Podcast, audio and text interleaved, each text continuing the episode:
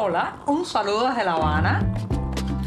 Les habla Joanny Sánchez, cubana, periodista, ciudadana, y les traigo este cafecito informativo recién colado y sin azúcar para despertar. La cafetera ya coló, el café está servido y los temas de este viernes 26 de mayo de 2023 están listos, listos para ser comentados. Pero primero, primero tengo que darme ese buchito de café sin azúcar en una jornada que ha amanecido aquí en la capital cubana muy calurosa con algunas nubes. Esperemos que hoy en la tarde llueva un poco y refresque este calor tan inmenso que ya tenemos en esta ciudad. Así que me voy con este primer sorbito del día. Después de este cafecito les comento que ayer durante las sesiones de la Asamblea Nacional del Poder Popular, a la que no me gusta, como he dicho varias veces, llamarle parlamento, porque hablar, hablar, hablar, debatir, no hacen ninguno de esos diputados. Bueno, durante esas sesiones dio una especie de informe general, brindó un informe general el ministro de Economía Alejandro Gil.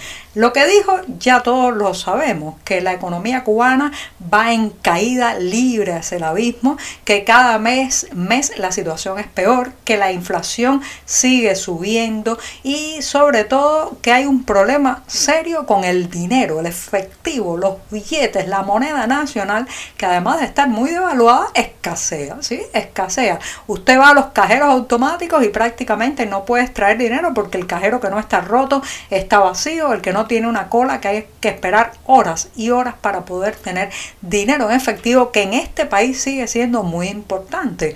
Recuerden que a pesar de todas las iniciativas de eh, pagos electrónicos, de usar tarjeta magnética, la mayor parte de la mayor parte de las transacciones que se hacen en esta isla siguen siendo en dinero físico. ¿Por qué? Por la desconfianza de la gente, porque tampoco esos, eh, esas pasarelas electrónicas funcionan muy bien debido a las fluctuaciones de la conectividad y el propio temor de la gente a que el Estado esté mirando cualquier operación monetaria que uno haga. Bueno, pues todo eso se ha combinado y ha creado la tormenta perfecta. No hay dinero. Si usted necesita efectivo, prepárese para levantarse en la madrugada, recorrer varios municipios aquí en la capital cubana y hacer larguísimas colas. Lo mismo o peor aún está ocurriendo en provincia. Bueno, pues Alejandro Gil, ministro de Economía, dijo ayer lo que todos sabíamos, que no hay suficiente efectivo, que no hay suficiente papel moneda, pero que el país no tiene dinero para mandar a imprimir más billetes. Fíjense ustedes, esto es como la serpiente que se muerde la cola. El dinero no alcanza, cada vez los pagos que hay que hacer aumentan en cifras. Si antes se pagaba mayoritariamente la mayoría de las cosas en decenas o cientos de pesos, ahora hay que salir con miles y miles, una carretilla de dinero para pagar cosas nimias. Bueno, entonces dice que no, que sí, saben del problema, pero que no hay, el país no tiene recursos para mandar a imprimir nuevos billetes. ¿No será esto una estrategia para intentar frenar la inflación a la fuerza? Eh, vamos a tener que empezar como eh, en el pasado, eh, pues a intercambiar semillas de cacao u otros objetos a cambio de bienes y servicios, porque parece ser que el papel moneda no va a tener una solución a corto ni mediano plazo. Los billetes, por ejemplo, de 20, 50, incluso el billete de 100 se han vuelto algo obsoleto, que no funciona en el día a día, ni hablar, ni hablarle de las monedas de 1 o 5 pesos, que eso, señoras y señores, ¿para qué se va a usar en el día actual?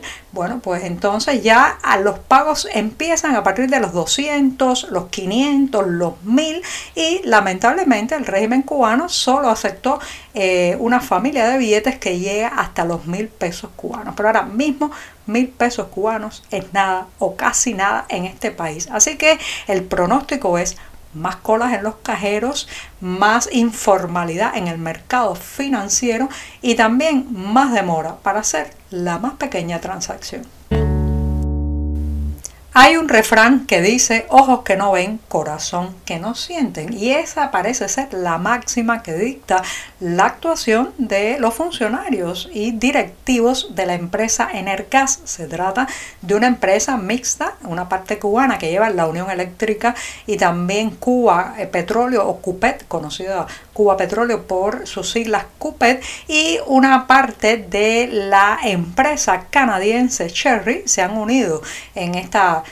digamos, eh, alianza tripartita para llevar la empresa Energas que tiene una planta de extracción de gas natural en la zona de Puerto Escondido, provincia de Mayabeque, en el occidente cubano. Bueno, pues parece que no sienten la incertidumbre, la desazón y la molestia o malestar de los residentes en el cercano poblado de Puerto Escondido al que habrá que cambiarle pronto el nombre y bautizarlo como Puerto Olvidado porque está siendo víctima no solamente de la contaminación de la planta de gas de eh, la empresa Energas, sino también que para colmo no reciben ningún beneficio de tener cercana esa industria tan contaminante. Se exponen no solamente a las emisiones que hace eh, la planta al aire, sino que también de vez en cuando salen llamaradas de la chimenea, se salta la sirena de alarma del lugar y esto cada vez es más frecuente, puede ocurrir en la madrugada, los residentes de Puerto Escondido están durmiendo, de pronto empieza el rugido de la chimenea, las llamas iluminan todo el pueblo, salta la sirena y ahí se acabó eh, la posibilidad de descansar para los vecinos de Puerto Escondido alias Puerto Olvidado por el momento. Tampoco siquiera reciben suministro de gas de esa planta, o sea, sufren todos los problemas y no tienen ninguna ventaja para colmo, ni siquiera tienen cobertura para la telefonía móvil. Parece ser que hay una conspiración de Energas para que no puedan contar desde allí al mundo lo que están viviendo. ¿Hasta cuándo tiene que ser eso? ¿Cómo la compañía canadiense Cherry se involucra en una operación de este tipo que no solamente daña la salud, sino que está acabando con la economía y los nervios de los vecinos de Puerto Escondido? Habrá que seguir denunciando para que alguien se persone, llegue hasta allí y hable con los residentes de este lugar, increíble, pero cierto, facturando y sacando dinero a costa de la decrepitud y digamos el, la muerte de todo un lugar tan hermoso como una vez fue Puerto Escondido en la provincia de Mayabeque.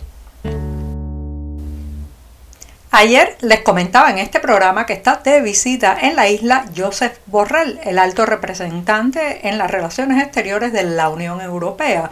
Una visita que ya ha comenzado en primer lugar con un evento público en que se reunió con emprendedores y que se supone que siga hoy con reuniones y contactos con la alta jerarquía del régimen cubano. Muchos han cuestionado que Borrell no parece que vaya a incluir en su agenda un encuentro con las organizaciones de la sociedad civil independiente eh, y con los familiares de los presos políticos en la isla. Incluso hay 14 prisioneros políticos que están en este momento en huelga de hambre para ejercer presión y reclamar su inmediata escarcelación.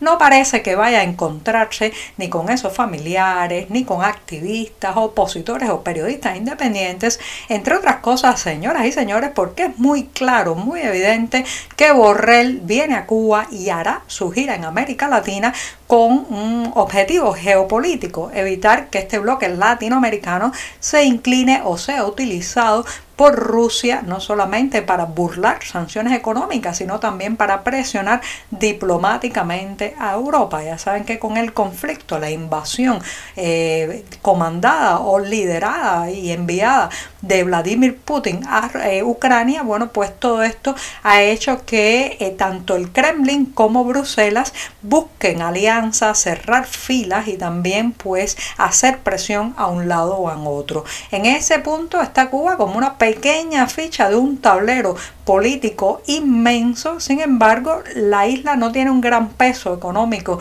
en las decisiones que se vayan a tomar, pero sí cierta influencia todavía diplomática y política en la región latinoamericana, con los gobiernos de México y Brasil eh, favorables a La Habana, favorables al régimen cubano, bueno, pues es evidente que la gestión de Borrell de inclinar a América Latina hacia la posición europea contra Putin y contra Kremlin pasa también parece ser por hacerle guiños a La Habana. Así que lamentablemente, señoras y señores, no hay que hacerse muchas ilusiones con esta visita de Joseph Borrell a Cuba que no impulsará ni la democracia, ni el respeto a los derechos humanos, ni mayores espacios para la prensa independiente porque están pensando los objetivos de Bruselas, de la Unión Europea y enfocados fundamentalmente en hacerle perder eh, terreno a Putin, evitar que utilice a Latinoamérica como zona de influencia política y diplomática y también como carril para burlar las sanciones económicas. Así estamos. Y llegó el momento no solo de decir adiós a este programa de viernes, sino de despedir toda la semana informativa en este podcast. Otra semana de compartir con ustedes el café amargo y las noticias y los temas comentados sin agregarles nada, nada de azúcar, sino más bien todo lo cercano a la realidad que he podido. Me voy además recomendándoles que anoten en la agenda para aquellos que están en Florida, Estados Unidos, eh, que el próximo 3 de junio, que cae además sábado, vayan a la tertulia El Caimán ante el espejo que tendrá lugar en la biblioteca John F. Kennedy. Y el invitado principal de esa jornada es el periodista y escritor cubano Joe Suárez. Se trata de un joven reportero que recientemente emigró a ese país, que además hace documentales, escribe libros y, bueno, pues informa sobre la realidad cubana. Una combinación muy interesante porque muchas veces, eh, digamos sumergidos en el día a día, la cotidianidad de esta profesión de periodista, nos queda poco tiempo para dedicarnos a otras cosas. Sin embargo, Joe Suárez ha logrado combinar su trabajo como documentalista, su labor como escritor junto a esta difícil profesión del periodismo. Así que les reitero, el sábado 3 de junio en la biblioteca John F. Kennedy de Florida, Estados Unidos. Con esto me despido hasta el próximo lunes, no sin antes les desearles que tengan un fin de semana tranquilo, en familia, con buenas lecturas, buena música y también buen cine. Muchas gracias y hasta el lunes. Por hoy es todo. Te espero el lunes a la misma hora. Síguenos en 14medio.com. También estamos en Facebook, Twitter, Instagram y en tu WhatsApp. No olvides, claro está, compartir nuestro cafecito informativo con tus amigos. Muchas gracias.